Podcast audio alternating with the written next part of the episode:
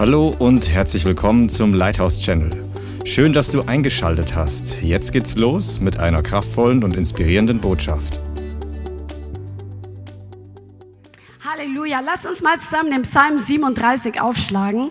Wir werden hier verschiedene Verse lesen, weil es mich einfach ähm, berührt und beschäftigt hat, was hier in diesem Psalm 37 steht. Halleluja. Und wir werden nicht alle Verse lesen, sondern nur einzelne Verse. Du kannst den Rest gern dann zu Hause noch lesen. Das ist ein schöner Psalm. Ähm, Psalm 37, Vers 3. Vertraue auf den Herrn und tue Gutes. Bleib im Land, sei zuverlässig und treu und habe deine Lust am Herrn. So wird er dir geben, was dein Herz begehrt. Halleluja. Hier sagt das Wort, dass wir auf den Herrn vertrauen sollen, dass wir Gutes tun sollen und im Land bleiben sollen.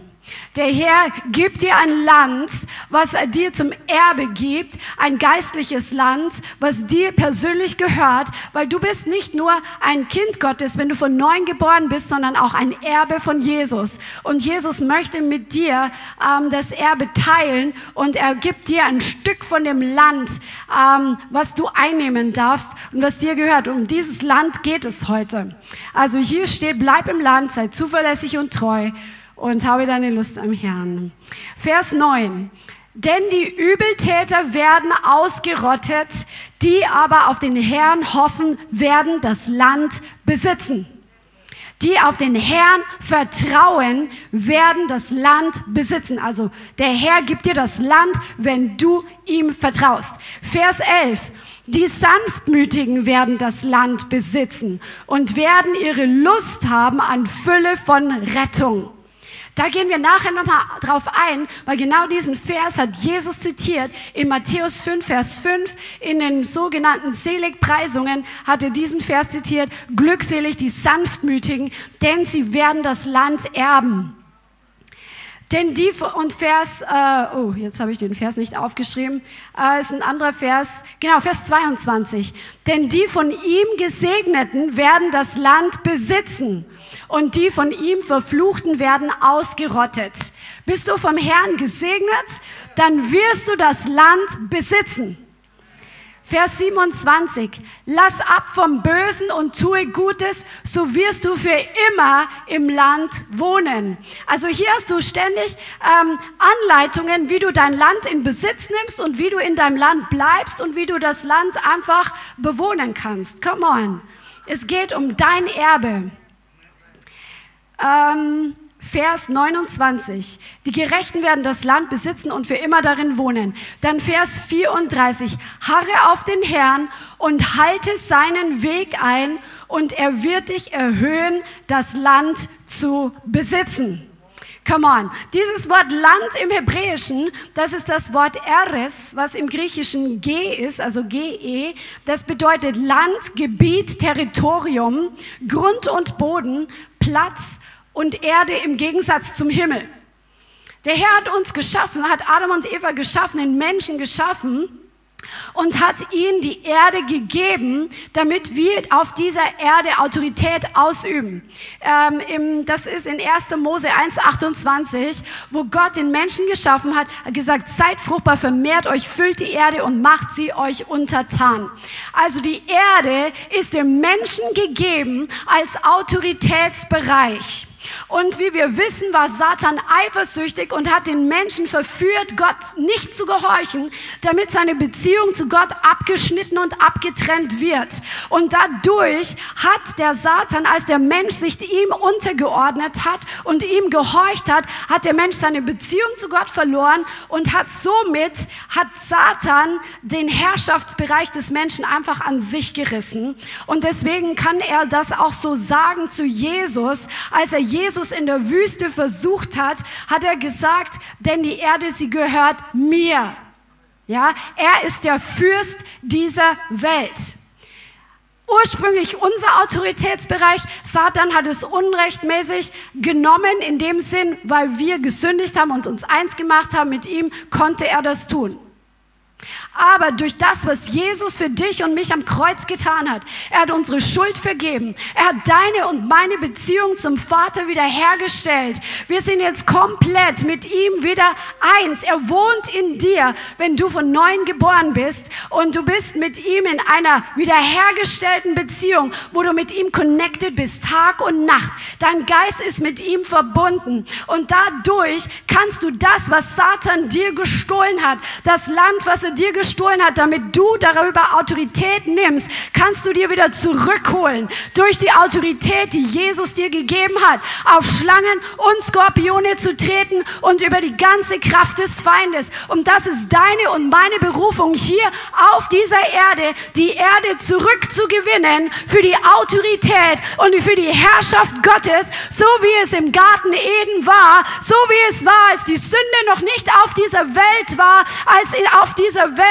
einfach dieser Friede Gottes da war, diese Freude Gottes da war, wo es keine Krankheit gab, wo es keinen Schmerz gab, wo es keinen Streit gab, wo es nichts Böses gab. Diesen Zustand hat Gott für dich wiederhergestellt. Und jetzt ist es dran, dass du das zurückeroberst, was Satan von dir gestohlen hat. Dein Land, was dir zum Erbe gehört. Halleluja. Halleluja. Und darum da, das wollen wir heute sehen, wie das funktioniert, wie wir dieses Land zurücknehmen und welche Gefahren wir in dieser Zeit gerade erleben, weil der Feind es natürlich hasst. Wenn der Leib Christi aufwacht und wenn der Leib Christi erkennt, welches Erbe ihm gegeben worden ist.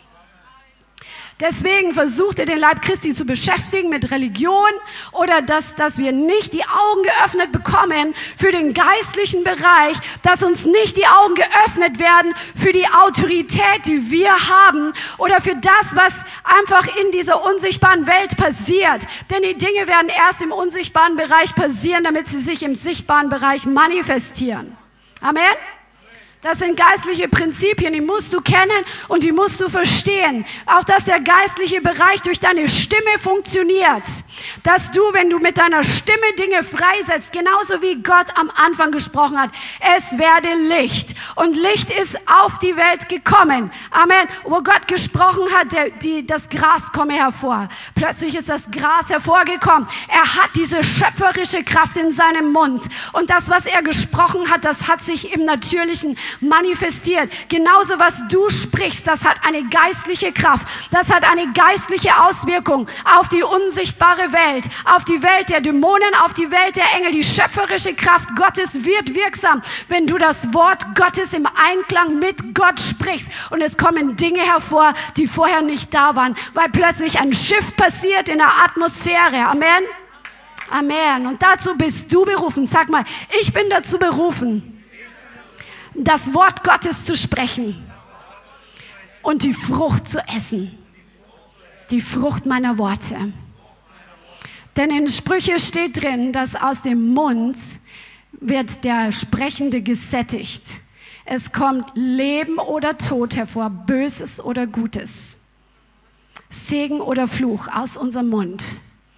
Wir müssen aufpassen auf unsere Worte, ob wir Krankheit freisetzen, weil wir sagen, oh Mann, ich fühle mich heute nicht gut, ich glaube, ich werde krank werden. Oder ob wir sagen, ich bin gesegnet mit Gesundheit und auch wenn ich jetzt gerade körperlich attackiert bin, in Jesu Namen, mein Immunsystem kommt jetzt in die Puschen. und jeder Virus stirbt jetzt ab in Jesu Namen. Und der Herr lehrt uns und trainiert uns. Wir werden nicht sofort alles alle Ergebnisse sofort sehen, aber du fängst an und du wirst Stück für Stück sehen, dass die Prinzipien des Reiches Gottes funktionieren, dass sie genauso für dich funktionieren, wie sie für Reinhard Bonke funktionieren, wie sie für Kenneth Hagen funktionieren, wie sie für Catherine Kuhlman funktioniert haben. Genauso funktionieren diese Prinzipien für dich. Amen.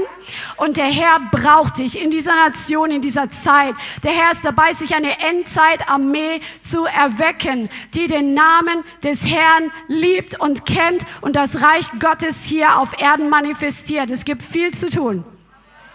Halleluja. Halleluja. Das Wort sagt hier, die Sanftmütigen, glückselig sind die Sanftmütigen in Matthäus 5,5, denn sie werden das Land erben. Also, hier gibt uns Jesus einen Schlüssel, wie wir das Land, was Gott uns gehört hat, wie wir es bekommen, nämlich sanftmütig zu sein. Sanftmütig, das ist das griechische Wort, das heißt Praus. Und das heißt, dass wir das Handeln Gottes als gut akzeptieren, ohne zu widerstreben.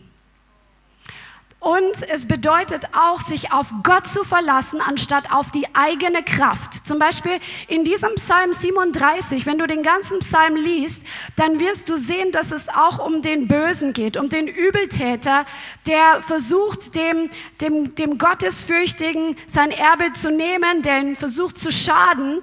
Und hier steht dann drin, entrüste dich nicht über den Übeltäter, es führt nur zum Bösen. Das heißt, das sind die Sanftmütigen, die dem Herrn vertrauen, dass wenn Übeltäter gegen sie kommen, dass der Herr ihnen Recht verschafft. Manchmal zeigt uns der Herr auch, dass wir einen Teil dazu beitragen sollen. Manchmal ist es einfach dran, nur zu vertrauen und zu beten. Amen. Also die Sanftmütigen werden das Land erben. Sanftmut bedeutet auch belehrbar zu sein und ähm, das Gegenteil davon, den eigenen Interessen zu folgen, von Eigennutz und Selbstbehauptung und sich auf Gottes ähm, Güte zu verlassen, anstatt selbst die Kontrolle über die Situation zu suchen. Eine sanftmütige Person ist nicht mit sich selbst beschäftigt. Das habe ich in der Definition in der Blue Letter Bible gefunden. Das bedeutet, wenn wir immer mehr abhängig werden vom Herrn, wenn wir immer mehr ihm die Kontrolle überlassen, auch wenn wir nicht alle Dinge verstehen, wenn wir lernen, die Kontrolle abzugeben und ihm einfach zu folgen als gehorsam, belehrbar, sanftmütig, wie ein, wie ein, äh, wie, wie jemand anders gesagt hat, wie ein Pferd, was ein, einfach ein Zaumzeug anhat und dem Reiter gehorcht, weil dieser, dieses Pferd hat eine immense Kraft. Und der ist gehorcht dem Reiter. Es ist einfach belehrbar, sanftmütig, lässt sich führen. Es ist führbar. Der Herr möchte, dass wir von ihm führbar sind und dass wir keine stubborn mules sind, so wie ähm, Stephen, Steve äh, Hill mal gepredigt hat, stur wie ein Esel, sollen wir nicht sein, sondern wir sollen dem Herrn folgen. Und diese Menschen werden das Land besitzen. Halleluja. Sanftmut bedeutet, dass wir wie Jesus sind, dass wir dem Auftrag des Vaters gehorsam sind. Wir haben in letzter Zeit öfter über den Waisengeist gesprochen, ähm, im Vergleich auch besonders in den Lighthouse Online Community Meetings, weil viele von uns davon Heilung brauchen und Wiederherstellung brauchen, weil wir noch so eine Beziehung zu Gott manchmal in manchen Punkten haben, wo wir unser Denken noch verkorkst ist, wo wir denken, wir müssen ihm durch Werke gefallen gefallen. Dabei gefallen wir ihm, weil wir ihm gehören, weil wir seine Kinder sind, weil wir sein, nach seinem Ebenbild geschaffen sind, weil wir seine DNA tragen durch die neue Geburt. Deswegen gefallen wir ihm. Amen. Und nicht durch unsere guten Werke oder durch unser super Benehmen oder sonst irgendwas. Aber Söhne Gottes sind auch nicht nur solche, die ähm, wissen, dass sie geliebt sind, die wissen, was sie für ein Erbe haben, sondern sondern Söhne Gottes sind die, die dem Vater gehorchen. So wie Jesus dem Vater gehorcht hat, auch wenn der Auftrag nicht einfach war, in, bis zum allerletzten zu gehen. Das sind Söhne Gottes. Bist du ein Sohn, eine Tochter Gottes? Halleluja. Halleluja. Lass uns mal zusammen Epheser, 3, äh, Epheser 2, Vers 6 aufschlagen. Es geht darum, dass du das Land einnimmst, was Gott dir gegeben hat. Epheser 2, Vers 6. Hier steht drin, er hat uns mit auferweckt und mit sitzen lassen in der Himmelswelt in Christus Jesus. Das ist deine Position seit der neuen Geburt. Bist du im Geist mit Jesus in himmlischen Regionen. Das heißt, du hast eine Perspektive, du schaust von oben aus der Perspektive Gottes runter, wenn du im Geist wandelst und nicht im Fleisch. Wenn du im Fleisch wandelst, dann wirst du in der fleischlichen Perspektive wandeln und du wirst nicht besonders viel Glauben haben, dass viel Dinge sich verändern. Amen. Aber wenn wir aus der Perspektive Gottes sehen, aus der Perspektive, was das Wort Gottes sagt, wer wir sind und was wir haben und was uns gehört, dann werden wir wissen, dass das nicht in Ordnung ist, wenn zum Beispiel der Teufel in meinem Haus Harakiri macht und zum Beispiel, was weiß ich, Finanzen klaut. Dann wissen wir, so geht's nicht. Und dann wirst du aus dieser Perspektive, die du hast, aus dieser Position der Regentschaft, aus der Position der Herrschaft, wirst du deine Autorität ausüben über die Werke des Teufels. Und du wirst sagen, raus aus meinem Haus, du Geist der Armut, du Geist des Diebstahls. Und dann wirst du auch zum Heiligen Geist und zum Herrn gehen und sagen, Herr, gibt es irgendeine offene Tür, wo ich geklaut habe vom, von dir, was dir gehört? Zum Beispiel, wenn wir Gott nicht das geben, was ihm gehört. Oder wenn wir vielleicht einen Generationsfluch von Diebstahl haben, weil die Vorfahren alle Steuer hinterzogen haben, dann müssen diese Türen geschlossen werden und dann kannst du legal den Teufel aus deinem Haus rausschmeißen. Amen. Und dann muss dieser Geist der Armut gehen und dann kannst du das freisetzen, was Jesus für dich im Geist erkauft und freigesetzt hat, nämlich die Finanzen des Himmels. Und sagen in Jesu Namen dein Wort. Ich stelle mich auf dein Wort. Dein Wort sagt, die zuerst nach deinem Reich trachten und nach deiner Gerechtigkeit, denen wirst du alles andere hinzufügen. Ich trachte zuerst nach deinem Reich, das ist mein Part, nach deiner Gerechtigkeit. So, und jetzt erwarte ich, dass sich das erfüllt. Finanzen kommt hervor. Du sprichst in die geistliche Welt hinein. Amen. Und wir haben so oft einfach diese Zeugnisse gehört. Amen. Oder mit Krankheit. Nimm den Bereich, wo du angefochten bist oder wo der Feind immer wieder versucht anzuklopfen. Streit, Beziehungen ähm, sollen zerstört werden. All diese Dinge.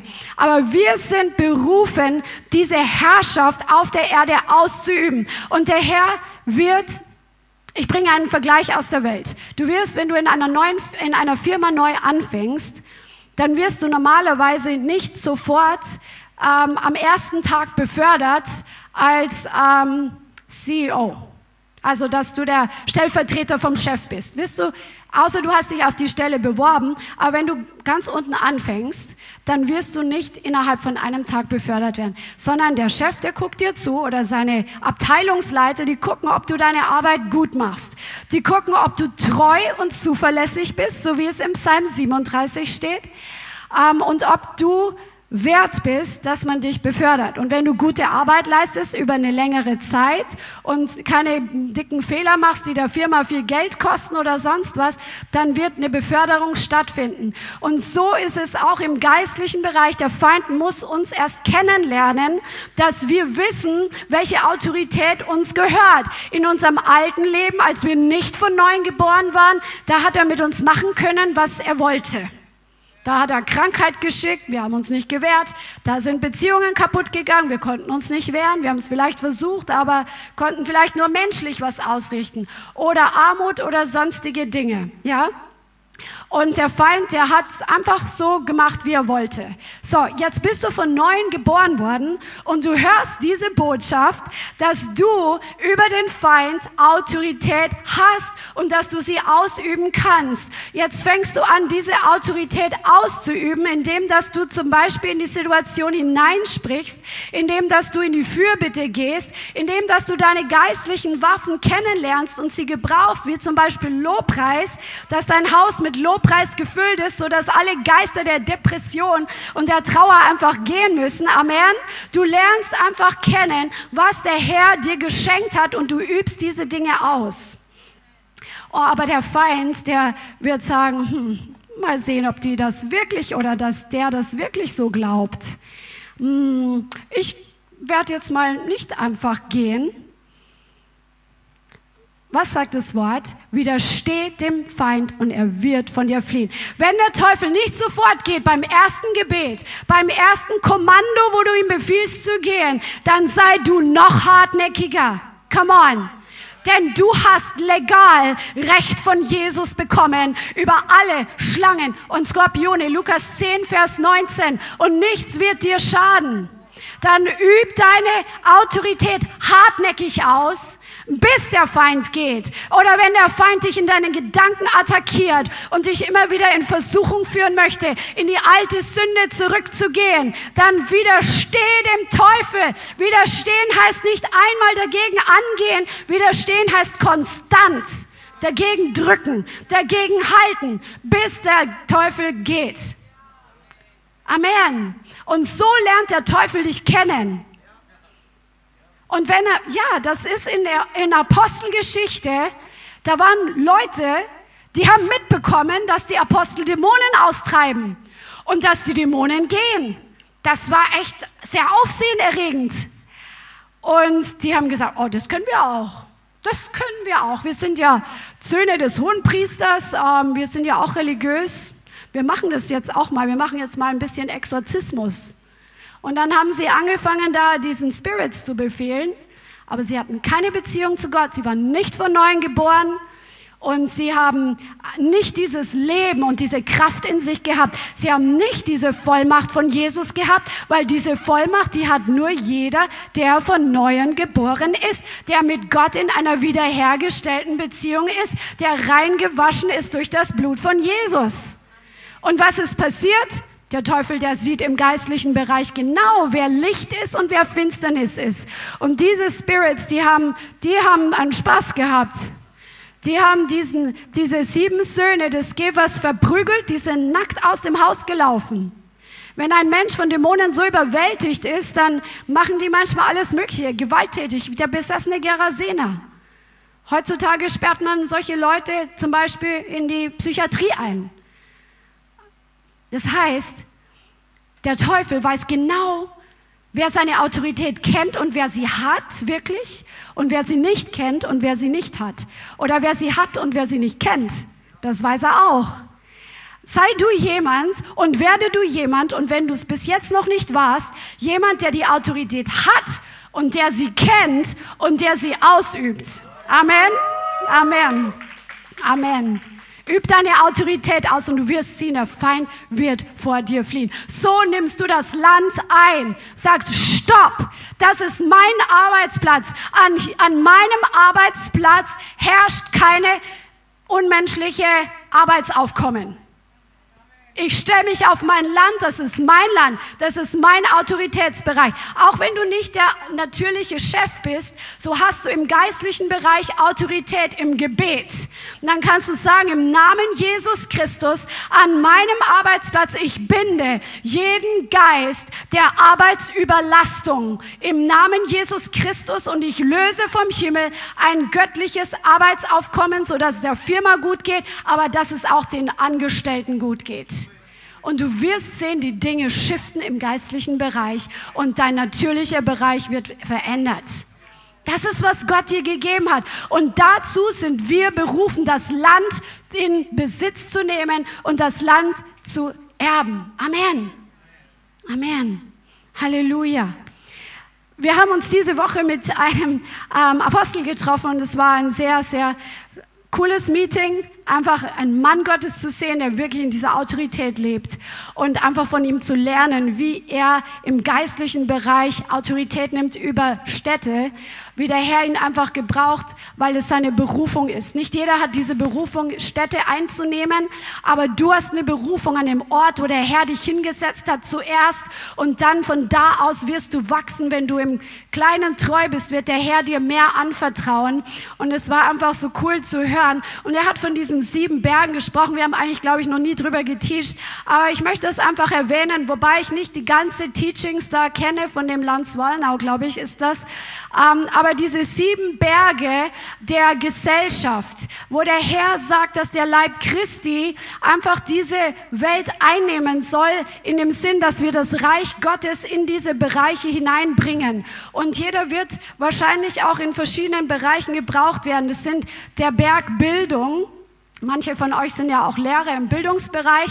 Der Herr hat dich berufen, das Reich Gottes an deinem Arbeitsplatz zu bringen, wo du zum Beispiel im Bereich Bildung tätig bist. Dass du zum Beispiel über deiner Schulklasse im geistlichen Bereich Autorität ausübst, sodass die Schüler einfach in einem friedlichen ähm, Umfeld lernen können, wo andere Lehrer kämpfen müssen aus dem Natürlichen mit diesen rebellischen Spirits und wo die ähm, einfach, wo vielleicht Chaos ist, aber weil du da bist, bringst du das Reich Gottes. Was ist das Reich Gottes? Gerechtigkeit, Friede und Freude im Heiligen Geist. Das Reich Gottes ist, ist einfach diese Liebe des Vaters. Das Reich Gottes ist seelische Gesundheit. Das Reich Gottes ist einfach göttliche Ordnung. Ja, du bringst das, weil du dort an dem Bereich tätig bist und du setzt das im Gebet frei und die Schüler wundern sich und die Eltern wundern sich, warum ist bei der Lehrerin anders der Unterricht so anders? Warum kommt mein Kind so fröhlich nach Hause und sehr ermutigt nach Hause, wo es bei anderen Lehrern nicht so ist? Weil der Herr dich berufen hat, zum Beispiel im Bereich Bildung. Oder vielleicht hat er dich berufen im Bereich Familie. Jeder, der verheiratet ist zumindest. Oder auch du hast Verwandte, Angehörige. Der Herr möchte dich gebrauchen, um dort sein Land einzunehmen. Dass Beziehungen wiederhergestellt werden. Dass Menschen zum Glauben finden zu Jesus. Das ist eine dauerhafte Veränderung, die auch nicht nur dann passiert in dem Leben der Person, sondern was eine Atmosphäre in einer Stadt shiften kann, je mehr Menschen sich zu Jesus bekehren. Das passiert. Manche Leute, die gehen und ähm, gehen in die Fürbitte und gehen dann evangelisieren. Und wenn sich dann Menschen bekehren, dann ist eine, ähm, zum Beispiel in anderen Ländern, was weiß ich, Suzette Hetting macht das ja auch ganz viel. Wenn du einen Ruf hast als Missionar oder in andere Städte zu gehen, die, wenn sich mehr Menschen bekehren, dann ist dauerhaft ein Herrschaftswechsel im geistlichen Bereich da. Vielleicht noch nicht überall, aber ein Stück weit Finsternis musste gehen, weil diese Menschen angezündet wurden mit dem Evangelium, sich bekehrt haben und Licht geworden sind. So manifestiert sich das Reich Gottes in einer Stadt, in einer Nation. Wir sind dazu berufen, die Atmosphäre zu schiffen, das Königreich, was Jesus gebracht hat, hier auf die Erde zu manifestieren. Das ist dein und mein Auftrag. Dann gibt es den Bereich Medien. Da sind auch einige von uns unterwegs. Der Bereich Kunst und Entertainment gehört zusammen. Geschäftsbereich Wirtschaft. Vielleicht bist du berufen, in der Geschäftswelt das Evangelium zu bringen. Und der Bereich Regierung, Politik und der Bereich Religion. Also so gibt es diese sieben Berge sozusagen, die Einfluss nehmen auf die Gesellschaft, wo der Herr möchte, dass wir in den Bereichen, wo er uns hinsendet, dass wir das Land einnehmen, dass wir das Königreich manifestieren, die Herrschaft Gottes manifestieren. Amen. Halleluja. Jesus hat ja gesagt, als er auf dieser Erde war, ähm, weil er angeklagt wurde von den Juden und also er wurde zu Pilatus geschleppt und äh, Pilatus sagt hier, hey, bist du jetzt ein König oder was?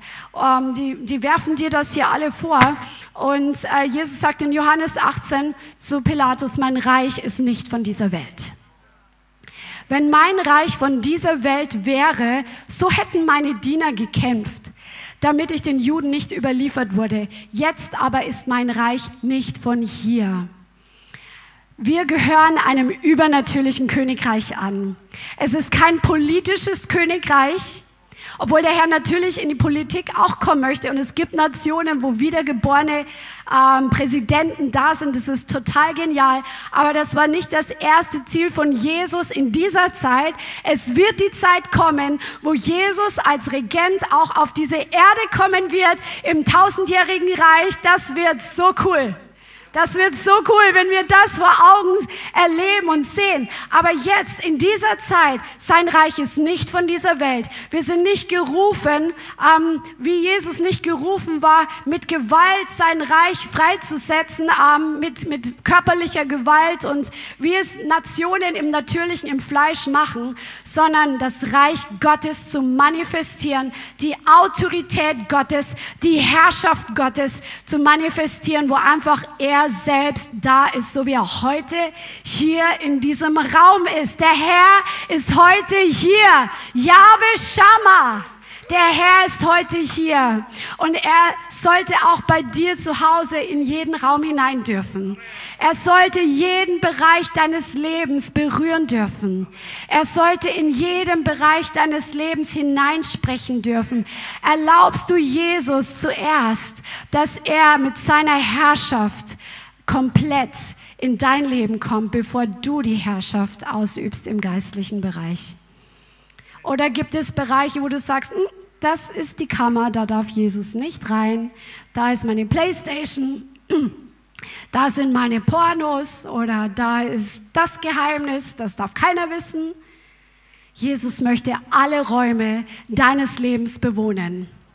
Er möchte alle Räume deines Lebens mit seinem Heiligen Geist erfüllen. Denn an Pfingsten, als der Wind kam, erfüllte er das ganze Haus. Der Herr möchte dich, das ganze Haus, erfüllen. Come on. Halleluja. Was ist das Reich Gottes? Als Jesus von den Pharisäern gefragt wurde, wann kommt das Reich Gottes, antwortete er ihnen und sprach, das Reich Gottes kommt nicht so, dass man es mit den natürlichen Augen, füge ich jetzt dazu, beobachten könnte. Auch wird man nicht sagen, sieh hier, zum Beispiel Nürnberg ist jetzt Reich Gottes oder, oder sie dort, denn das Reich Gottes ist mitten unter euch. Jesus hat das Reich Gottes repräsentiert und manifestiert. Wohin er gegangen ist, da war der Teufel der Loser. Wo er hingegangen ist, da hat sich die Liebe Gottes manifestiert. Wo er hingegangen ist, da haben Menschen gespürt, da geht was aus. Und die, die hungrig waren, die haben angezapft. Die sind gekommen, die haben ihm vertraut, wie diese Frau, die ins Haus kam, wo, der, wo Jesus beim Pharisäer eingeladen war. Und diese Frau, die hat gesehen, Jesus ist da, sie kommt, sie war eine Sünderin und sie weint an seinen Füßen. Jesus ist gekommen, um das zu suchen und zu retten, was verloren ist. Und er möchte die Salbung und die Herrlichkeit auf deinem Leben so stark machen, dass wo du und ich, wo wir hinkommen, dass das Reich Gottes sich manifestiert, dass Atmosphären in Räumen sich verändern. Dafür bete ich.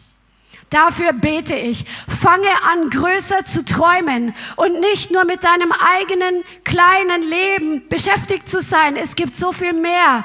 Der Herr will dir begegnen in all deinen Nöten, in all den Situationen, die dein Leben betreffen. Aber es gibt so viel mehr für dich. Oder wenn ihr die Post austragt, dass wohin ihr geht, dass die Straßen gesegnet sind, dass plötzlich Leute auf der Straße geheilt werden, weil du mit dem Postfahrrad vorbeifährst oder weil du mit dem Postauto in ihre Straße kommst und an ihrer Tür klingelst und sie anlächelst, dass plötzlich der Sorgengeist abfällt und eine Freude einzieht und eine offene Tür vielleicht ist, das Evangelium zu predigen. Come on, das ist Reich Gottes. Lasst uns eine größere Perspektive entwickeln als das, was wir täglich nur mit unseren natürlichen Augen sehen. Denn der Herr hat so viel mehr vorbereitet und der Herr wird es denen geben, die Glauben haben, nicht denen, die kleinkariert auf ihr eigenes Leben schauen und sich im Kreis um sich selber drehen. Come on. Und der Herr gebraucht nicht die Supermänner und die Superfrauen. Der Herr gebraucht jeden Einzelnen, der sagt, Herr, hier bin ich, sende mich. Halleluja. Halleluja. Jesus sagt, wir sollen beten, dein Reich komme wie im Himmel, so auf Erden. Wenn wir das sogenannte Vaterunser anschauen, wir sehen die Prioritäten der Reihenfolge nach, wie, wofür wir beten sollen. Zuerst den Vater groß machen, ihn erheben, die Intimität mit ihm genießen, ihn einfach groß machen für der, der er ist. Amen. Das ist der erste Punkt. Und das zweite ist dein Reich komme. Das ist der größte Wunsch des Vaters, dass wir das tun, wozu wir von Anfang an der Welt geschaffen wurden, nämlich die Erde zu beherrschen herrschen. mit der göttlichen Herrschaft.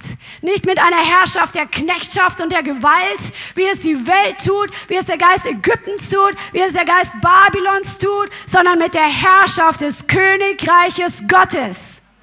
Come on. Halleluja. Das Reich Gottes ist nicht Essen und Trinken, sondern Gerechtigkeit, Friede und Freude im Heiligen Geist. Jesus sagt, glückselig, die um Gerechtigkeit willen verfolgen, denn ihrer ist das Reich der Himmel. So, wenn du verfolgt wirst, wenn du Leute hast, die über dich spotten wegen deinem Glauben, die dich ausgrenzen wegen deinem Glauben, die wegen deiner Beziehung zu Jesus sich lächerlich über dich machen oder dich enterben, Hey, glückselig bist du. Jesus sagt, du bist glücklich. Dir gehört das Reich der Himmel. Da kommt die Herrschaft Gottes noch mal eine ganze Dimension mehr in dein Leben. Come on. Halleluja. Halleluja. Halleluja. Come on. Woohoo.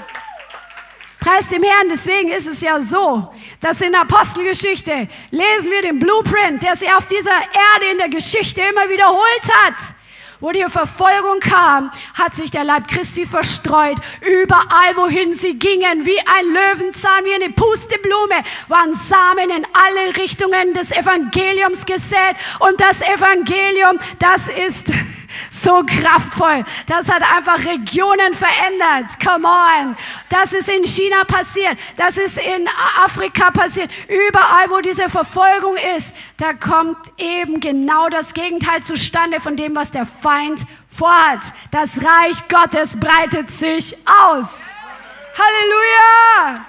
Wuhu. Und im Buch Daniel, ich liebe diese Geschichte. Im Buch Daniel hat König Nebukadnezar, das war wirklich ein Hitzkopf, ohnegleichen. Ja, dieser Typ, der war so cholerisch, der war echt auch von seinen Launen gesteuert. Also dieser Mensch, der hat sich ja verherrlichen lassen, anbeten lassen, alles hat sich um ihn gedreht und doch hat sich Gott ihm offenbart.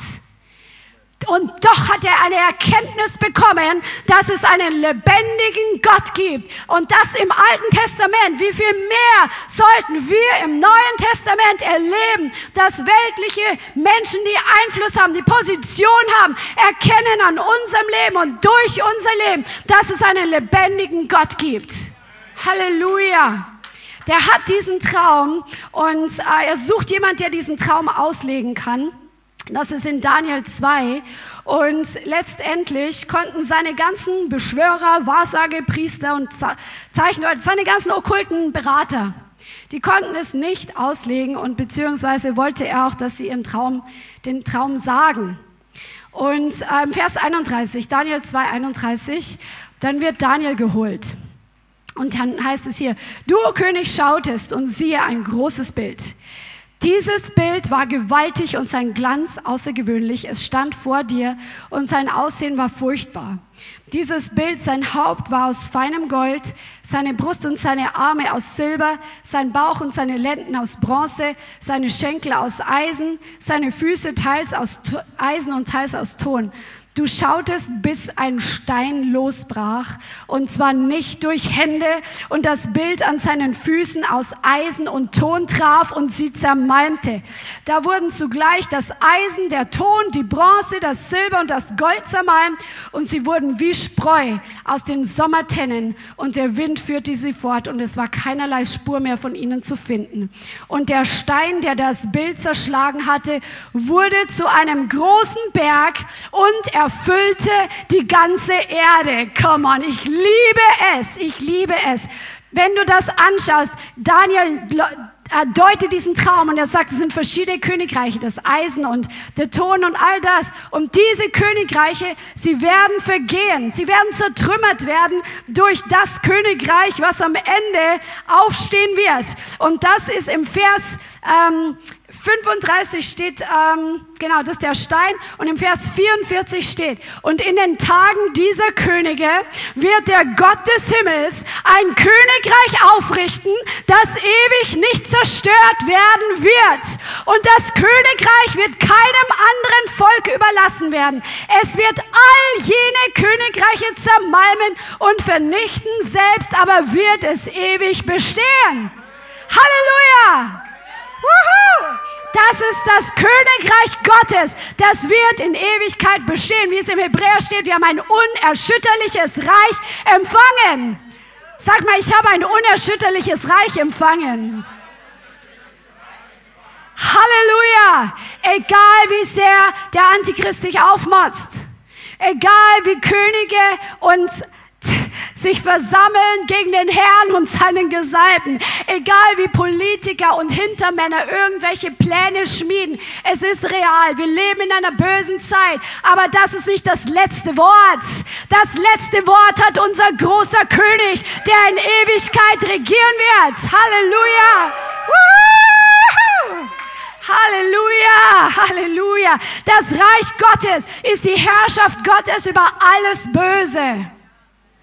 Manifestierst du das Reich Gottes? Der Herr will dir die Augen deines Geistes schärfen, dass du in den Bereichen, wo du bist, am Kindergarten, in der Schule, ähm, am Arbeitsplatz, in der Kanzlei, wo auch immer du arbeitest, wo auch immer du dich bewegst, in deiner Familie, dass du scharfsinnig bist im Geist, dass du den Feind entlarven kannst, dass du ihn sehen kannst und dass er sich nicht vor dir verstecken kann, weil du Licht bist.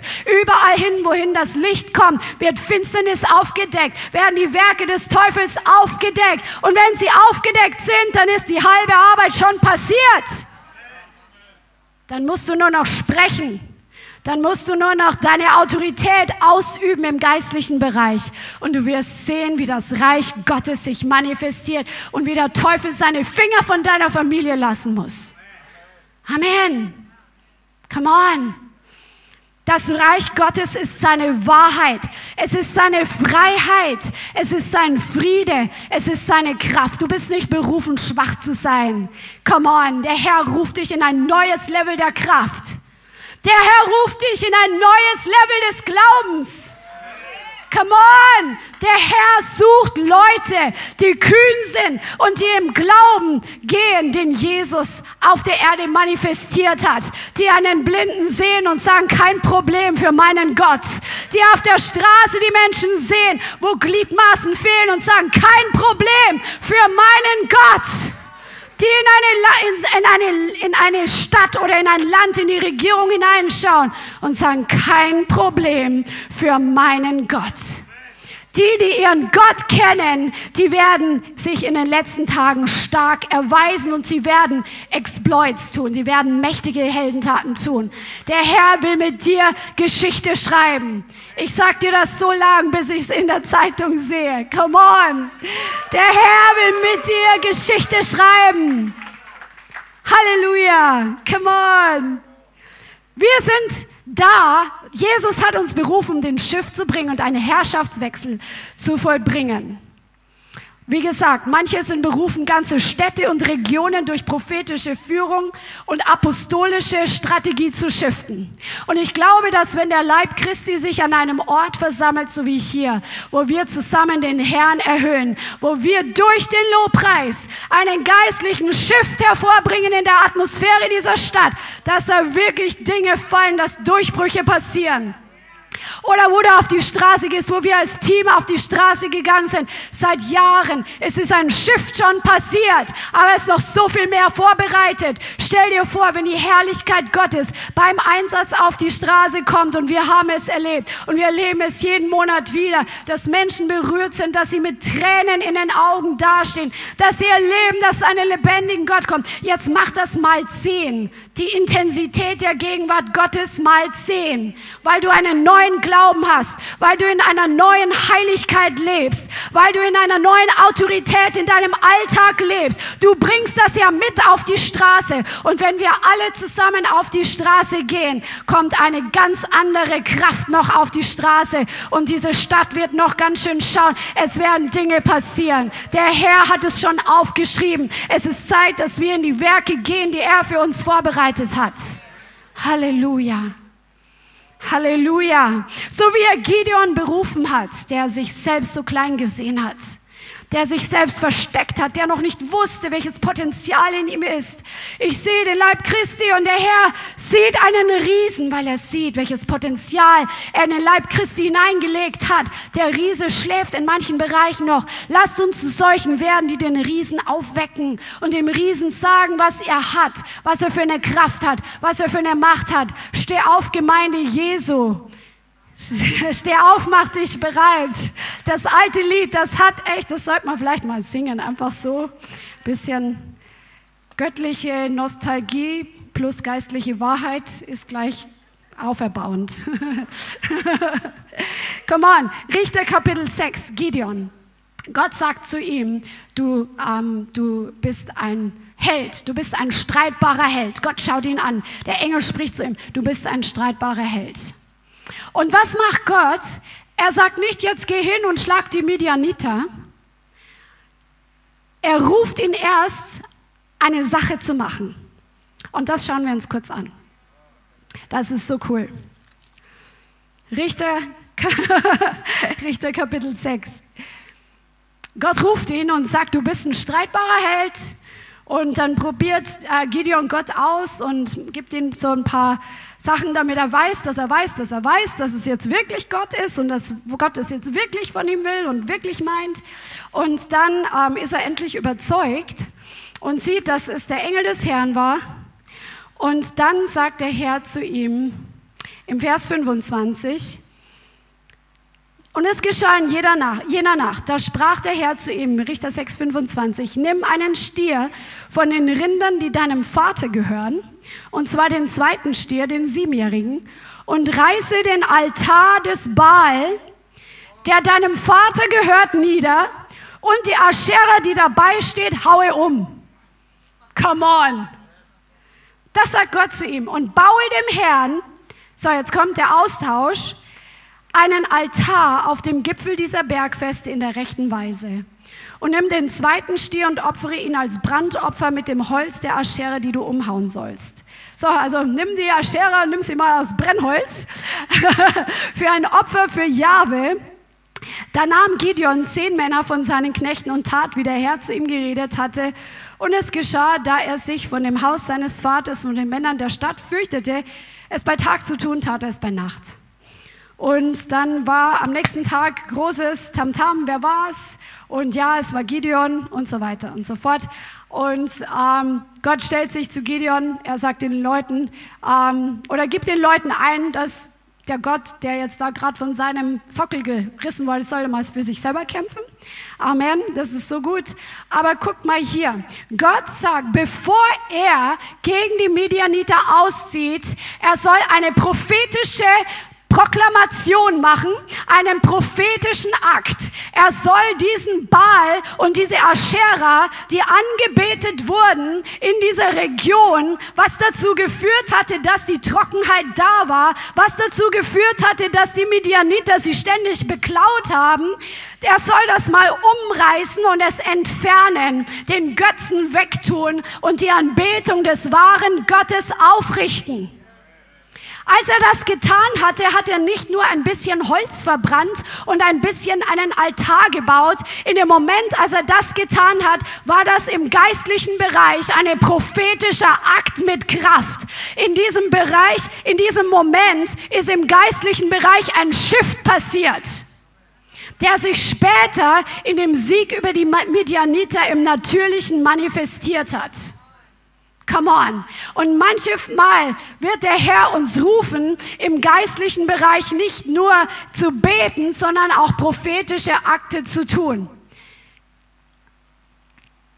Ich kenne eine Geschichte von einem Arbeitsplatz, wo viel Manipulation und Kontrolle war, seitdem das Team gegründet wurde. Seit Jahren war es so, dass an diesem Arbeitsplatz immer wieder Mobbing passiert ist. Und dieses Mobbing war dann immer wirklich, Leute wurden ausgegrenzt, Leute wurden fertig gemacht, Leute sind gegangen, weil sie es nicht mehr ausgehalten haben, Leute sind krank geworden wegen diesem Mobbing an diesem Arbeitsplatz.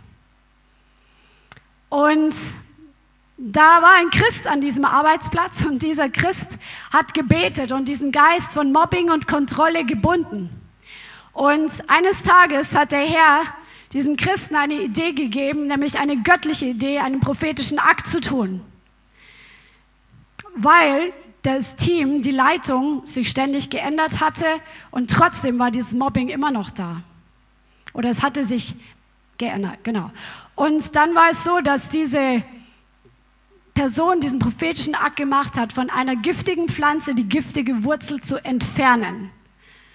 Weil es Gott gesagt hat und im Gebet deklariert hat, dass ab diesem Tag wirklich diese Mobbing-Atmosphäre, diese Kontrollatmosphäre das Team verlassen wird. Und es sind Durchbrüche passiert an diesem Arbeitsplatz dass dieser Geist des Mobbings sich so nicht mehr manifestieren konnte, dass dieser Geist der Kontrolle sich nicht mehr so manifestieren konnte und dass eine ganz neue Teamatmosphäre entstanden ist, ein ganz neues Miteinander entstanden ist, wo Leute einfach dann gesagt haben, es ist hier jetzt etwas anderes.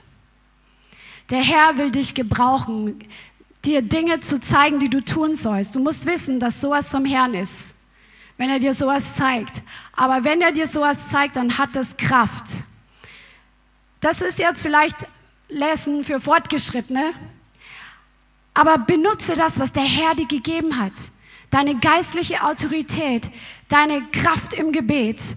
Und lass dich nicht irritieren wenn der Feind nicht sofort geht, sondern such den Herrn und widersteh dem Teufel und der Herr wird dir Weisheit geben. Guck mal in die Bibel, es ist so gewaltig, was der Herr getan hat, als er Josef berufen hat als er Josef berufen hat, wir haben den Film neulich zusammen noch mal ein bisschen angeguckt, also diesen Film, den wir schon so lange kennen, diesen Spielfilm, aber es ist mir ganz neu bewusst geworden, dieser Josef war in Ägypten an zweiter Stelle inmitten einer okkulten Herrschaft. Ja, dieses ganze Reich war ja auf Anbetung von Göttern ausgerichtet. Es waren Wahrsager da. Es ist ja hochokkult, dieses ganze System. Und Gott ruft ihn, seinen Mann, an zweite Stelle und er heiratet dann auch noch diese Tochter des hohen Priesters von On, weil Gott es so wollte und aus ihm kommen auch noch zwei Stämme Israels hervor. Gott ist so groß, wir dürfen ihn nicht beschränken und nicht eingrenzen. Ein Daniel, der mehrere Regierungen überlebt hat und immer ganz oben mit in der Regierung viel zu sagen hatte, weil Gott ihn dort hingesetzt hatte in einer antigöttlichen Regierung, in einer anti-Jahwe-Regierung, in einer anti-Juden-Regierung hat Gott Daniel gebraucht, um seine Weisheit zu offenbaren, um seine Kraft zu offenbaren. Lasst uns Gott nicht in eine Box packen. Nur weil es nicht in unseren Verstand passt. Gott ist größer als dein Verstand und als mein Verstand. Die erste Gemeinde in Thessaloniki, Paulus und Silas waren drei Wochen da, haben drei Wochen gepredigt. Es entsteht Verfolgung, es entsteht Druck. Dann lesen wir im, Buch an die, im Brief an die Thessalonicher, dass innerhalb kürzester Zeit die ganze griechische Region damals mit dem Evangelium erfüllt worden ist und diese Gemeinde zu einem Vorbild für die Christen geworden ist nach drei Wochen. Bau in drei Wochen eine Gemeinde, die inmitten von Verfolgung entsteht, die dann die ganze, die ganze Region, die ganze Provinz, die ganze das ganze Land damals, das ganze Griechenland, Achaia und Mazedonien, zusammengenommen ist das damalige Griechenland. Das haben die erfüllt mit dem Evangelium. Das ist krass. Lass uns Gott nicht begrenzen. Halleluja. Und lass uns jetzt zu zwei Dingen kommen, die der Herr mir gezeigt hat. Bist du noch frisch? Bist du noch voll dabei?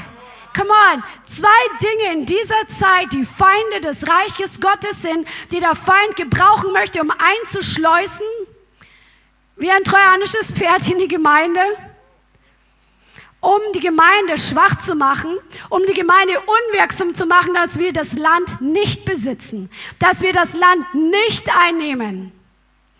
Einmal, das ist der Geist Ahabs. Wenn du in die Bibel schaust und in 1. Könige die Geschichte liest von Ahab und Isabel, dann wirst du sehen, dass dieser Ahab einmal diese Königin geheiratet hat, die auch Tochter eines Götzenpriesters war. Und durch sie ist die Nation noch mehr infiltriert worden und gefüllt worden mit Baalsdienst und mit dem Dienst an die Himmelskönigin Andriastate. Und damit verbunden war damals wirklich sexuelle Ausschweifung, Riten, die für Gott abscheulich sind. An Baal wurden Menschenopfer gebracht. Ein absolute, hässlich, ekelhaft, einfach schrecklich für das Volk Gottes, in solche Dinge zu kommen und solche Herrschaft über ihrem Land zu haben. Aber viele sind mitgegangen, weil sie sich einschüchtern haben lassen, weil diese Isabel, wenn du weißt, was, für was sie steht, es ist ein, sie steht, diese Person, für einen Geist, der heute noch lebt, der heute noch aktiv wirksam ist. Es ist ein Geist der Einschüchterung. Es ist ein Geist, der manipulieren möchte, der herrschsüchtig ist, der machtgierig ist, der Kontrolle ausüben möchte, der Autorität missbraucht, der Mittel und Wege findet, um seinen Weg zu gehen. Das ist dieser Geist Isabels. Es ist ein Geist der Entmännlichung. Wenn du Isabel anschaust, die hatte Eunuchen. Das steht dafür prophetisch, dass sie entmännlicht hat. Sie hat ihren eigenen Mann, seine Autorität nicht geachtet, sondern benutzt, weil er selbst sie nicht benutzt hat. Das ist ein großer Schlüssel. Kommen wir gleich noch drauf. Diese Isabel, die hat das Volk verführt zum Götzendienst, zur Abtrünnigkeit von Jahwe und das hat Ahab und Isabel, ihr ganzer Dienst hat dazu geführt, dass diese massive Trockenheit in das Land Israel gekommen ist. Und Unfruchtbarkeit, obwohl Baal der Gott der Fruchtbarkeit ist. Ja. Und Isabel, dieser Spirit, der so auftritt und die Macht an sich reißen möchte, der benutzt Autorität von anderen. Das ist ganz typisch, weil wenn du anschaust, Ahab war der König. Ahab hatte den Siegelring. Ahab hatte die Autorität. Er hatte das letzte Wort. Aber er hatte einen passiven Spirit.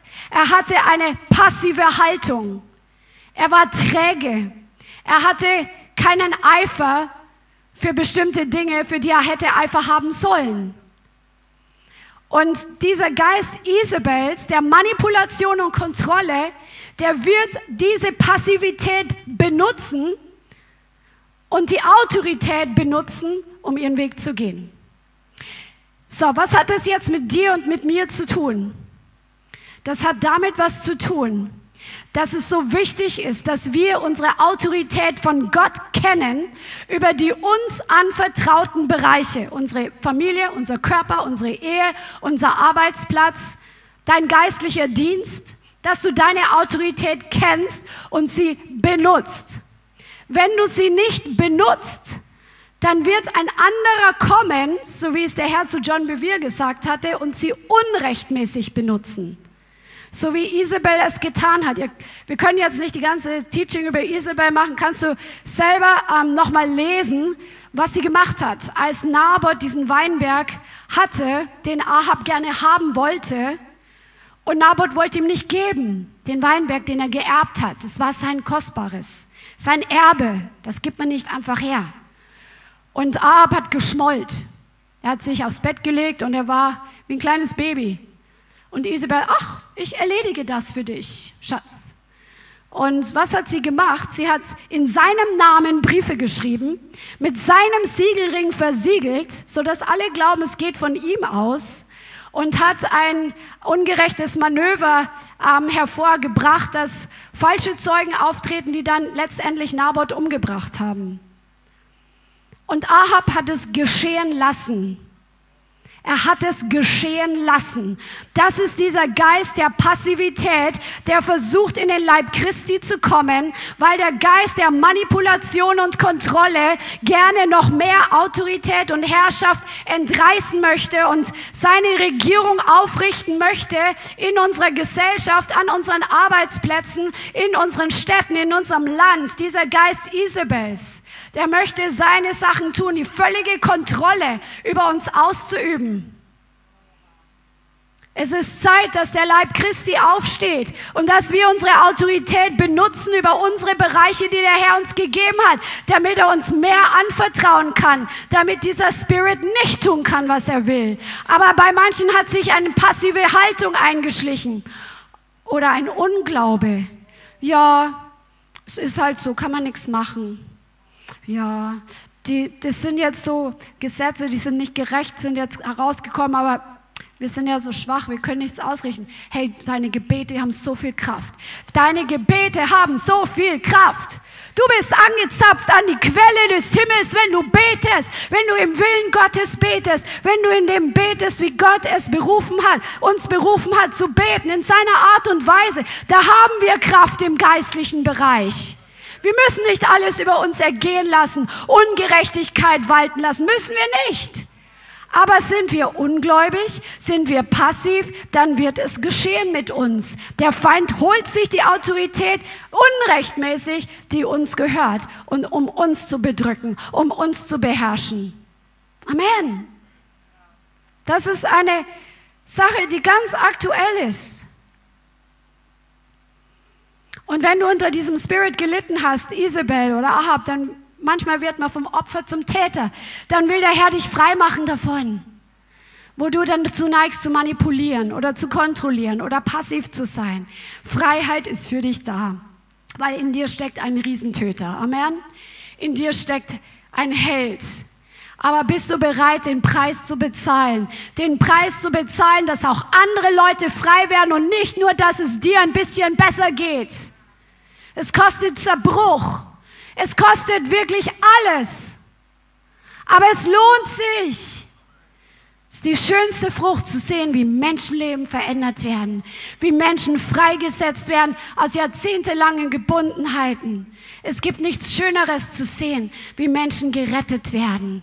Come on.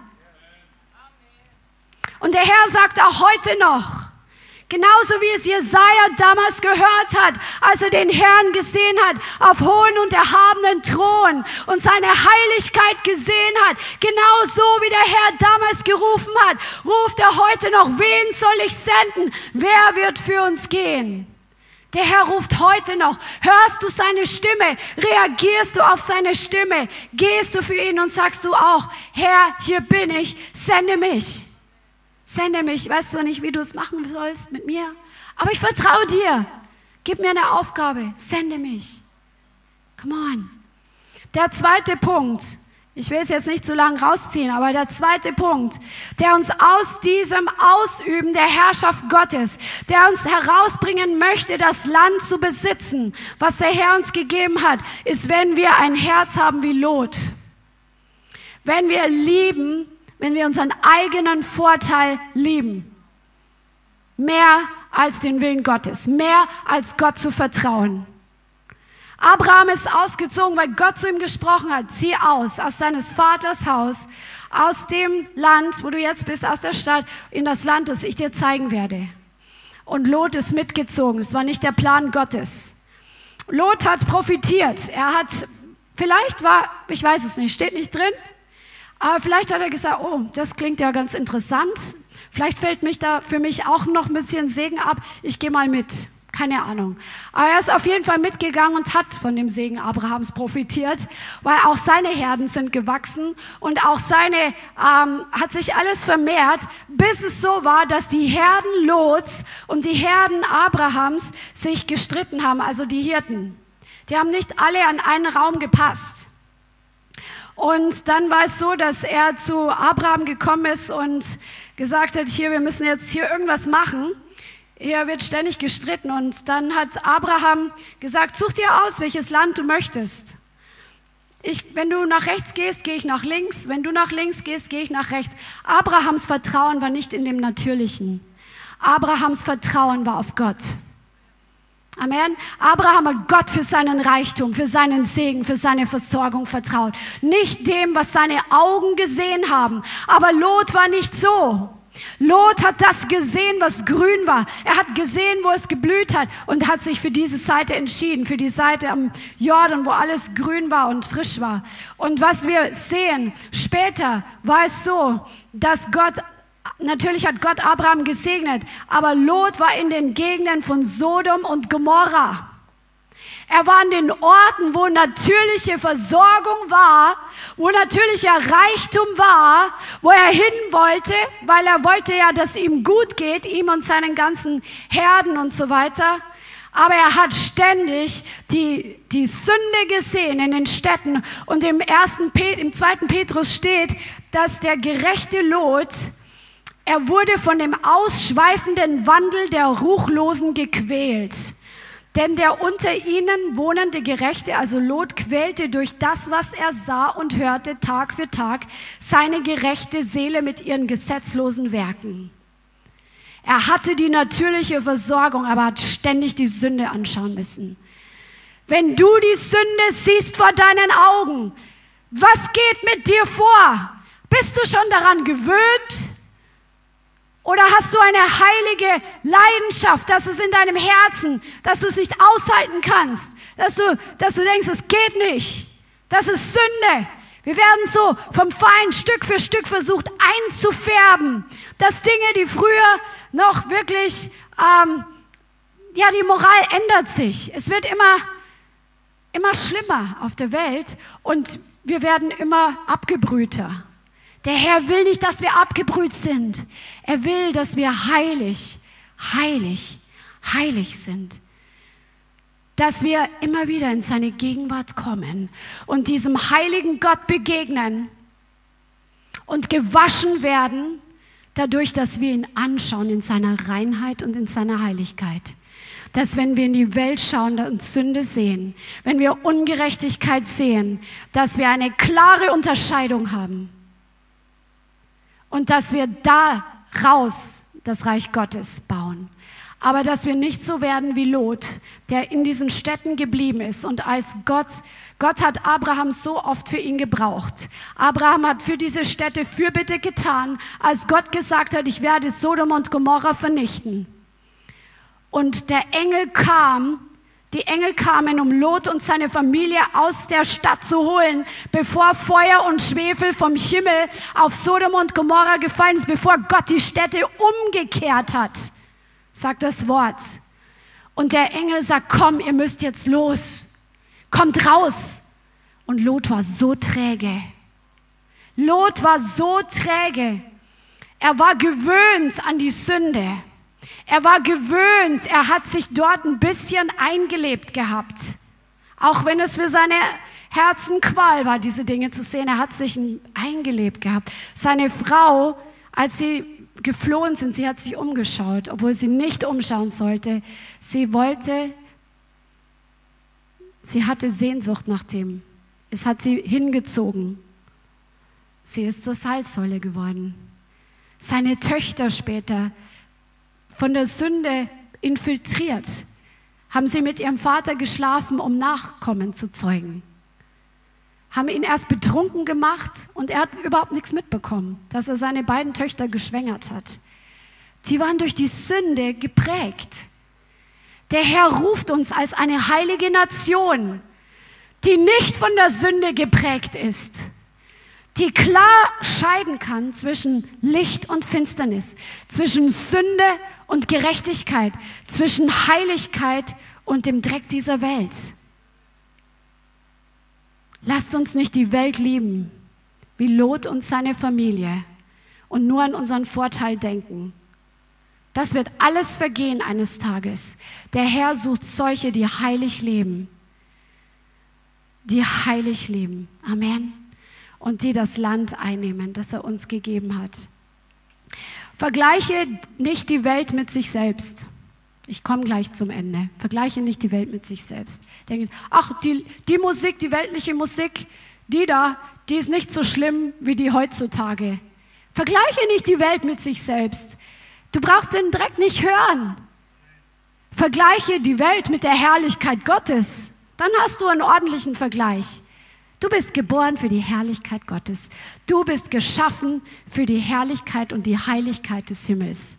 Und zwar jetzt auf dieser Erde, wenn, denn, wie geschrieben steht, du bist mit Jesus gesetzt in himmlischen Regionen, an dem Ort der Herrlichkeit, an dem Ort der Heiligkeit.